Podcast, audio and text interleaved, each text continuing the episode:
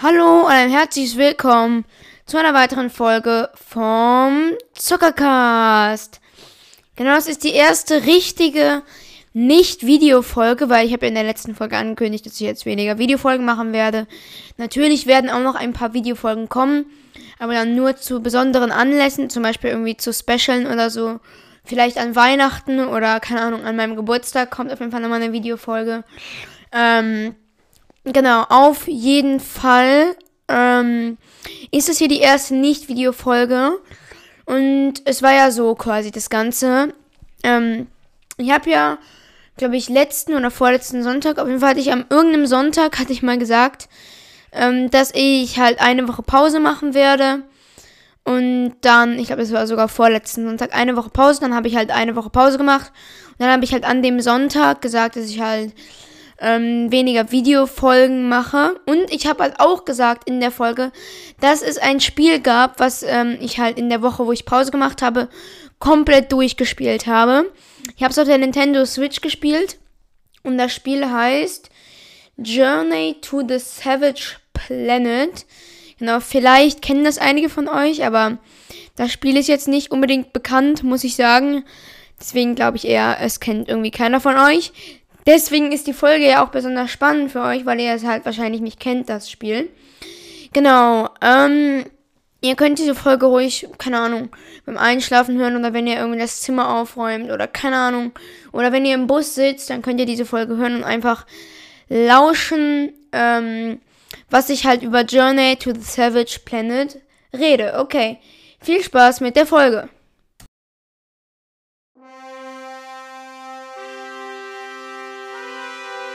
Zockercast.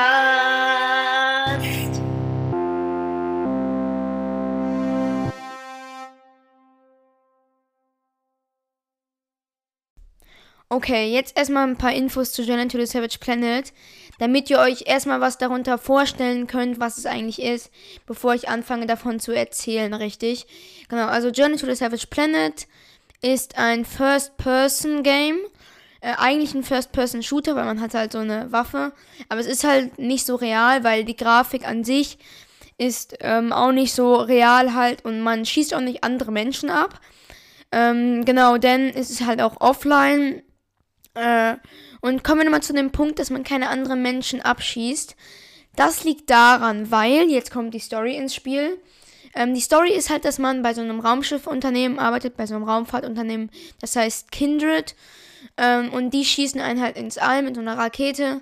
Und dann ähm, hat es anscheinend keinen Treibstoff mehr und ist anscheinend auch ähm, kaputt, das Raumschiff, das heißt, glaube ich, Jarvis. Und man strandet halt auf einem komplett fremden Planeten und muss da halt probieren, Teile für die Jarvis zu finden, damit man die reparieren kann. Und halt Fuel, also Treibstoff zu finden, äh, um halt, damit man wieder zurück zur Erde fliegen kann. Genau. Und auf dem Planet gibt es halt richtig viele Biome, sage ich jetzt mal. Halt so verschiedene Sachen quasi. Ich glaube, ihr wisst schon, was Biome sind, an alle, die Minecraft spielen. Ähm, auf jeden Fall ist halt so, man startet so in seinem Raumschiff halt ähm, und kriegt die Nachricht, dass man halt abgestürzt ist. Genau. Ähm, und dann geht man halt raus, erstmal nach draußen. Man ist am Anfang in so einem Schneegebiet und hat eigentlich noch nichts richtig außer, glaube ich, so ein Scanner, womit man so Sachen scannen kann, die unbekannt sind. Zum Beispiel gibt es halt Kreaturen und wenn man quasi die Kreatur scannt, eine Kreatur ist zum Beispiel ein Mopsvogel, so heißen die, da steht dann so, ja, Mopsvogel macht das und das, halt Infos zu der Kreatur, die wirklich manchmal auch eigentlich ganz nützlich sein können.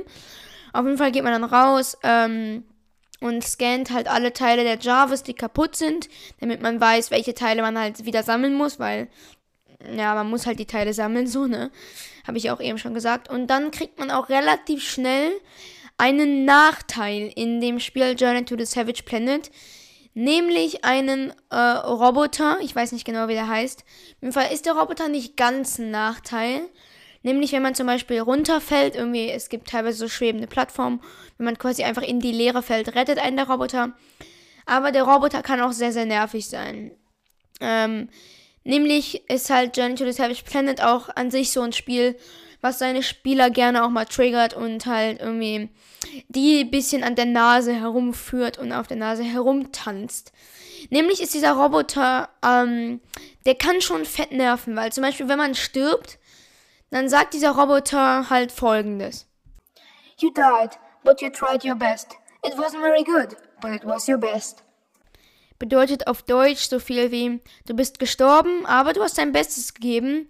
Es war zwar nicht sehr gut, aber es war dein Bestes. Und wenn man halt gerade richtig unnötig gestorben ist, dann fuckt das schon echt richtig ab. Ähm, oder zum Beispiel, es gibt so eine Szene, da muss man so einen Jump'n'Run-Parcours machen und unter einem steigt halt die ganze Zeit die Lava. Und wenn man dann in die Lava fällt, was schon gerne mal passiert, ja, wenn man in die Lava fällt, ist auf jeden Fall so, äh, sagt dieser Roboter halt, Ah, the lava is rising. Is it helping? Sorry, not helping. Was halt auf Deutsch bedeutet, ah, die Lava steigt. Hilft dir das? Na, tut mir leid, es hilft dir nicht.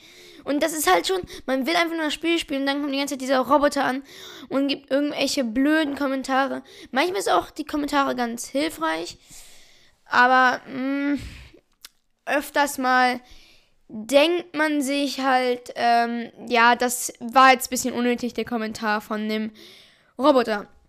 Auf jeden Fall hat man dann diesen Roboter gesammelt und ähm, geht dann halt raus. Man ist halt quasi in diesem Schneegebiet als erstes. Äh, und dann muss man, glaube ich, erstmal ein paar Mobsvögel töten. Das sind ja diese Kreaturen. Das sind quasi so einfach so auf dem Boden lebende Vögel, die eigentlich auch nicht richtig fliegen können, aber keine Ahnung, die halt irgendwie dick sind. Genau, auf jeden Fall muss man die, glaube ich, töten. Ähm, erstmal ein paar, weil dann, wenn man Monster tötet, kriegt man äh, Rohstoffe. Es gibt da, glaube ich, Kohlenstoff, Silicium oder Silizium, ich weiß nicht genau, was es ist. Äh, Aluminium. Und ich glaube, das war es sogar schon, halt diese drei. Und wenn man die hat, kann man quasi Upgrades für seine Figur herstellen. Weil die erste Mission ist halt, dass man diese Mobsvögel tötet, dann kriegt man erstmal Kohlenstoff. Und dann kann man sich äh, die Waffe herstellen, weil vorher hat man halt noch keine Waffe. Und es gibt halt eine Stelle, wo man nur mit der Waffe weiterkommt, weil man mit der Waffe so Sachen zerschießen muss, um halt weiter nach draußen zu kommen, ne? So, auf jeden Fall stellt man sich dann die Waffe her und man kann sich auch noch andere Upgrades herstellen. Aber da kommen wir im Verlauf der Folge zu, weil ich will ja jetzt noch nicht alles spoilern. Und by the way, falls ihr das Spiel selber spielen wollt, das gibt's für Xbox, PC, PlayStation und ähm, Nintendo Switch.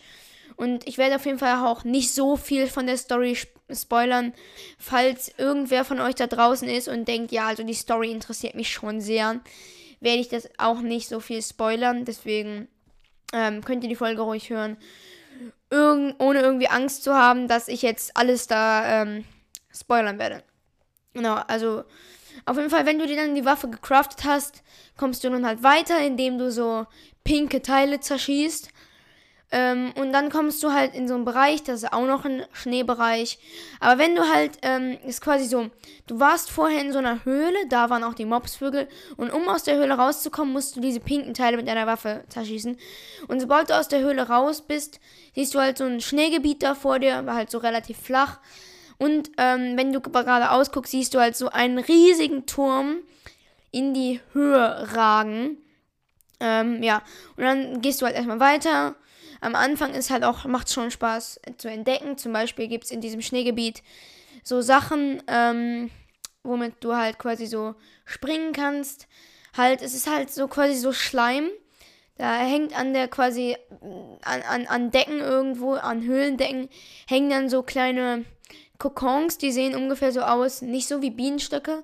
Aber ihr, ich glaube, ihr werdet wissen, was ich meine. Wenn ihr es seht, ist auf jeden Fall so ein lilanes Teil, was von der Decke hängt. Ähm, und da sind dann so, so Schleimteile drin. Wenn du die auf den Boden wirfst, dann kannst du damit halt hochspringen. Außerdem gibt es da halt so Pflanzen. Wenn du die gegen die Pflanzen schießt, dann kommst du irgendwie in so eine Halluzination und siehst deinen ganzen Bildschirm so verschwommen. Und es gibt halt auch in diesem Schneegebiet eine Art von Mopsvögeln. Mittlerweile solltet ihr ja wissen, was Mopsvögel sind. Die nennen sich Alpha-Mopsvögel. Alpha und ich muss euch ganz ehrlich empfehlen, ich würde, ähm, ich muss euch empfehlen, die nicht anzuschießen, weil die sind so nervig, dann laufen die hinter euch her und innerhalb 5 Sekunden explodieren die und machen massiven Schaden.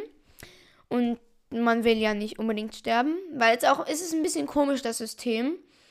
Ähm, nämlich ist es so, da kommen wir jetzt auch zu einem mh, mm, nicht unbedingt ekelhaften, aber schon ekelhaften Part. Es ist nicht so krass ekelhaft, aber ich glaube, ihr werdet wissen, was ich meine, wenn ich erstmal zu Ende erzählt habe. Kommen wir zu dem Part, nämlich das Sterben. Es ist in Journey to the Savage Planet so, dass man halt ähm, quasi nicht einfach respawned wird, sag ich mal. Ähm, sondern es ist halt so, dass wenn man stirbt, dann ist man auch gestorben. Also die Person ist tot, aber in der, ähm, in der Javelin heißt die, glaube ich, doch nicht Jarvis, das Raumschiff auf jeden Fall, ich glaube, die heißt Javelin. Auf jeden Fall in diesem Raumschiff ähm, gibt es so ein Teil und dieses Teil nennt sich Meat Buddy. Vielleicht ahnen es jetzt einige schon. Man stirbt halt wirklich, aber in diesem Raumschiff gibt es halt ein Apparat, das heißt Meat Buddy und das ist halt mit verschiedenen Fleischsorten gefüllt, die auf der Erde weggeschmissen werden. Heißt, äh, Schweinefleisch, keine Ahnung, Rindfleisch, sowas halt. Und dann wird halt dein Körper aus diesem weggeschmissenen Fleisch, wird halt durch diesen Meat Buddy Apparat, wird er halt gedruckt. Das bedeutet, sobald du einmal gestorben bist, bist du nicht mehr die Person, mit der du auch ähm, quasi auf der Erde warst, sondern du bist eine Reinkarnation mit allen Erinnerungen von dir selbst. Aber du bist halt aus weggeschmorten mein Deutsch ist gut, aus weggeschmissenem Fleisch von der Erde. Und ja, es ist halt generell, ja. Auf jeden Fall, das, da fällt mir gerade ein, die Charakterauswahl. Du kannst ja am Anfang so einen Charakter aussuchen. Das finde ich auch ganz cool bei Journey to the Savage Planet, dass du als Charakter auch einen Hund wählen kannst. Also wenn der halt dann Schmerz kriegt, also wenn er quasi irgendwo Falldamage kriegt, dann macht der Hund auch so ein Wow-Geräusch halt und die Menschen machen einfach nur so Geräusche so oh oder au, so halt, ne? Aber kommen wir nochmal zu dem Tod. Auf jeden Fall bist du dann halt so ein Meat Buddy. Ähm, so heißt es auch im Game, weil halt Meat wegen Fleisch und Buddy wegen Körper. Ich glaube, ihr habt das alles schon gecheckt. Ähm, auf jeden Fall bist du so ein Meat Buddy und an der Stelle, wo du gestorben bist, liegt halt dein Loot. Ein Tipp, den würde ich auf jeden Fall immer aufsammeln, den Loot. Da hast du so eine Sidequest, die heißt, hol dir deine Beute. Ähm, und da ist halt dann der Loot und den würde ich immer aufsammeln. Und da, wo du gestorben bist, liegt halt auch dein anderer toter Körper. Und den kannst du halt vergraben. By the way, ich glaube, das Spiel ist ab 12, weil es auch ohne Blut ist und so. Deswegen, toter Körper klingt immer so brutal, aber eigentlich ist das gar nicht so brutal. Auf jeden Fall gibt es relativ viel zu entdecken. Ähm, genau, das Ziel ist auf jeden Fall, Quests zu machen. Und ähm, es gibt auch so Alien-Legierungen. Das sind immer so kleine, so runde Teile. Und es gibt immer so quasi in so, dann gibt es halt manchmal so Höhlen. Und wenn du in die Höhe reingehst, ist da so ein Rätsel. Zum Beispiel, finde alle vier Schalter und schlage einmal auf die vier Schalter drauf, dann öffnet sich irgendwie sowas. Es sind auf jeden Fall immer so kleine Rätsel. Ähm, dann ist da so eine Alien-Legierung und damit kannst du halt auch, die brauchst du halt auch für manche Upgrades, die du halt deiner Person geben kannst. Genau, das Ziel des Spiels ist eigentlich, ich habe ja gesagt, wenn man äh, in dieses Schneegebiet da kommt, aus der Höhle rauskommt und dann ins Schneegebiet, ist da ja so ein Riesenturm. Das Ziel ist eigentlich herauszufinden, was diese Erde antreibt, also die Energie herauszufinden, herauszufinden quasi, ähm, war, war halt das ganze Ökosystem zu erforschen, die ganzen neuen Monster zu scannen und so und halt alle Pflanzen dazu entdecken, so einfach quasi zu entdecken und halt Informationen für die Raumschiff-Organisation ähm, Kindred zu sammeln. Und da ist halt dieser Riesenturm und den musst du halt erklimmen so. Das ist halt in den ersten paar Spielstunden auf jeden Fall der Ziel, das Ziel des Spiels, den Turm zu erklimmen. Genau. Dann geht's los, du bist in so einer offenen Welt und dann werden auch neue ähm, Monster eingefügt. Nämlich sind dann auch so komische Quallen da und ich sag euch, die Quallen, die sind so nervig, ne? Die fliegen halt in der Luft und die fliegen halt die ganze Zeit rum. Und zumindest auf Switch-Controller ist es richtig schwierig, ähm, halt vernünftig zu zielen. Deswegen triffst du die halt kaum. Und deswegen ist das schon echt nervig. Auch ein großes Ziel von dem Game ist es, ähm, orangenen Schleim zu sammeln. Genau, weil der orangene Schleim ist halt so, wenn du den findest, dann kannst du den halt essen. Und wenn du den halt isst, dann erweitert sich deine Ausdauer, dein Leben. Auf jeden Fall ist auch ein großes Ziel, den Schleim zu essen und halt zu finden. Denn am Ende des Spiels, sage ich euch, ist es, wird es mega nützlich sein, genug Ausdauer zu haben, weil es nervt einfach, wenn, man, wenn du zu einem Punkt kommen möchtest und ähm, auch dann halt dahin sprinten möchtest, aber du nicht unendlich Ausdauer hast. Das finde ich, by the way, ist auch eine sehr, sehr coole Sache ähm, bei Giant to the Savage Planet, dass es sehr viele Möglichkeiten gibt, sich zu bewegen. Ist halt nicht so, dass man einfach nur rennen kann, einfach normal laufen, sondern man kann sliden, man kann sprinten, man kann springen, man kann Doppelsprung machen. Heißt, du hast auf jeden Fall schon echt viele Möglichkeiten, dich vorzubewegen. Deswegen macht das Ganze auch sehr Spaß. Es gibt natürlich auch Schnellreisepunkte. Nämlich wirst du relativ schnell, wenn du halt ähm, das Schneegebiet, da gehst du halt weiter, das ist halt das Schneegebiet. Wenn du am Schneegebiet vorbei bist, also wenn du durchgegangen bist, das ist halt, wenn du im Schneegebiet bist, ist da irgendwo eine richtig große Eisfläche. Und wenn du auf die Eisfläche drauf trittst, dann stürzt das Eis ein und dann bist du in so einem frühlingsmäßigen Gebiet. Ähm, und da ist irgendwo so ein Teleporter. Genau, und den Teleporter würde ich auf jeden Fall immer aktivieren, weil da Teleporter ist halt Schnellreisen. Alle, die schon mindestens ein Videospiel gespielt haben, wissen, dass es Spaß macht, schnell zu reisen, weil man dann nicht einfach immer überall hinlaufen muss. Genau, auf jeden Fall ähm, kriegt man dann halt relativ schnell, muss man erstmal so Rätsel lösen und vor allem erkunden. Erkunden, ganz, ganz wichtig. Auf jeden Fall kriegt man dann relativ schnell den Doppelsprung. Und dann kriegt man das Protonenseil. Das Protonenseil könnt ihr euch so vorstellen. Es gibt so richtig viele Pflanzen verteilt. Und die Pflanzen sind halt so, dass du. Die, die sind halt immer an so, an so Klippen oder so. Und das ist quasi so wie Spider-Man, sage ich jetzt mal. Wenn die Pflanze halt. Wenn, wenn, wenn du in der Reichweite von der Pflanze ist, kannst du das Protonenseil benutzen und dich halt dahin schwingen zu der Pflanze ranziehen. Und das Protonenseil ist halt auch ein. Ähm, halt das wichtigste Teil, um den Turm zu erklimmen. Ähm, genau, weil äh, damit kann man halt schnell nach oben kommen. Und dann werdet ihr auch, wenn man so wie ich gefühlt wirklich einfach gespeedrunnt hat, kann man auch relativ schnell nach oben zum Turm hochgehen. Und dann ist man da oben am Turm angelangt. Ich will auf jeden Fall immer entdecken bei Join to Savage Planet, weil es gibt teilweise echt coole Secrets. Du findest dann hier mal diesen orangen Alien-Schleim und findest du hier mal eine Alien-Legierung. Und das finde ich ist echt schon cool. Genau, und dann bist du oben am Turm angekommen. Und dann ist es halt, ich bin mir nicht mehr ganz sicher, weil das Spiel auch relativ lange her ist. Auf jeden Fall gibt es dann halt auch noch so ähm, verschiedene Pflanzen. Es gibt ja immer verschiedene Gebiete. Es gibt halt irgendwie so Gebiete, die halt so schweben. Dann gibt es so ein Bombengebiet, wo halt so eine Bombenfrucht ist, damit kann man halt Sache wegspringen. Dann gibt es halt so ein, so ein Gebiet mit den schwebenden Teilen, wie gesagt. Da gibt es so ätzende, ätzende Früchte, die, wenn man die in, in seinem Inventar hat, kann man halt so Sachen wegätzen. Das ist eigentlich sogar ziemlich gut. Dann gibt es so Schockfrüchte, halt all das. Aber damit man die halt, zum Beispiel wenn man eine Bombenfrucht von so einer Bombenpflanze nimmt, kann man die Bombenfrucht nur 15 äh, oder nee, sogar weniger, 5 Sekunden nur in der Hand halten. Ähm, deswegen muss man halt den Bombenfruchtstabilisator finden. Das ist so ein Schrein, so ein Alien-Schrein. Und wenn man dann quasi scannt und analysiert, dann kann man halt die Bombenfrucht auch einfach in seinem Inventar haben. Ohne halt, weil man sonst hat man halt nicht die richtige Technologie, um die Bombenfrucht quasi halten zu können und die würde dann in der Hand explodieren. Und wenn du halt diese Technologie hast, kannst du die Bombe halt auch einfach in der Hand halten. Ohne dass du da irgendwas passiert und dass du dir Sorgen machen musst. Auf jeden Fall sind das dann auch immer so kleine Mini-Rätsel, ähm, wo die damit du halt den, den Schrein findest. Und dann gibt es halt noch so verschiedene Sachen. Es geht halt quasi immer. Eigentlich ist das ganze Konzept des Spiels ist halt eigentlich so ähm, dass man halt, ja, sage ich jetzt mal, dass man den Turm erklimmen möchte und herausfinden möchte, wo halt die Energiequelle herkommt, so und warum ist die und halt mehr über das Biosystem herausfinden möchte. Und dafür muss man halt den Turm erklimmen.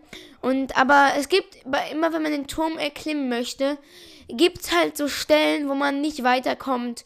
und wofür man halt ein Upgrade braucht. Das ist zum Beispiel das Protonseil. Das ist der Doppelsprung. Das ist dieses Bombenfrucht-Stabilisator. Ähm, das ist teilweise dieses Protonseil, was halt auch quasi. Das ist jetzt zu schwierig zu erklären. Auf jeden Fall das erweiterte Protonseil. Ähm, damit kann man halt quasi länger. Ich habe es gesagt, es ist zu schwer zu erklären. Auf jeden Fall kann man, da gibt es zum Beispiel den Startbooster. Das bedeutet, dass man besonders hoch springen kann. So, es gibt dann immer so Stellen, wo man ohne ein gewisses Upgrade nicht weiterkommen würde. Und deswegen muss man natürlich das Upgrade machen. So. Und das ist halt quasi eigentlich der Sinn des Spiels, dass man ähm, immer hin und her läuft, die Upgrades macht und halt Sachen findet, besondere Sachen findet und halt, ja. Wenn man alles hat, kommt man irgendwann zu einem Punkt, wo halt ähm, so ein, wo man so einen Turm aktivieren muss. Da ist halt so ein Turm und oben auf dem Turm drauf ist so ein blauer Kristall und zwei und es ist halt, ich erkläre es nochmal, tut mir leid. Oh, es gibt einen fetten Mittelturm, ja? Und auf diesem Mittelturm drauf ist ein, ist ein blauer, riesiger Kristall. Und dieser blaue, riesige Kristall kriegt Energie von drei anderen Kristallen. Das Problem ist, ähm, die beiden anderen Kristalle funktionieren nicht. Ein Kristall funktioniert, der gibt halt dem riesigen Kristall Energie und die anderen beiden Kristalle funktionieren nicht. Da muss man erstmal die beiden Kristalle äh, aktivieren und man aktiviert die halt, indem man, ja, ist egal, auf jeden Fall aktiviert man die mit so kleinen äh, halt Quests und Rätseln und so. Kurzer Spoiler, ein Rätsel davon ist das Jump'n'Run-Parcours mit dem Lava. Flashbacks. Oh, the lava is rising. Is it helping? Sorry, not helping. Wenn ihr das Spiel spielt, könnt ihr euch auf jeden Fall auch schon mal auf die Stelle sehr, sehr freuen. Genau, wenn man dann alle drei Kristalle aktiviert hat, ähm, hat halt der Mittelkristall wieder Energie. Und diese Energie sorgt dafür, das große Tor aufzukriegen. Das große Tor, das klingt richtig episch, deswegen äh, werde ich das jetzt noch einmal in, in episch sagen. Jetzt kommt das Ganze nochmal episch. Warte, einmal kurz. Also, okay. Das Ganze nochmal episch. Und die, die, man braucht die Energie von dem Kristall, um das große Tor zu öffnen. Ich fand, das war schon ein bisschen episch, muss ich ehrlich sein. Das war schon ein bisschen episch. Na, ist, ist jetzt egal. Auf jeden Fall, wenn man dann das große Tor betritt, das ist halt irgendwie einfach so ein Eingang zu so einer krassen Gebäude, wo halt dann der Bosskampf stattfindet. Und ich will auch nicht zu viel spoilern.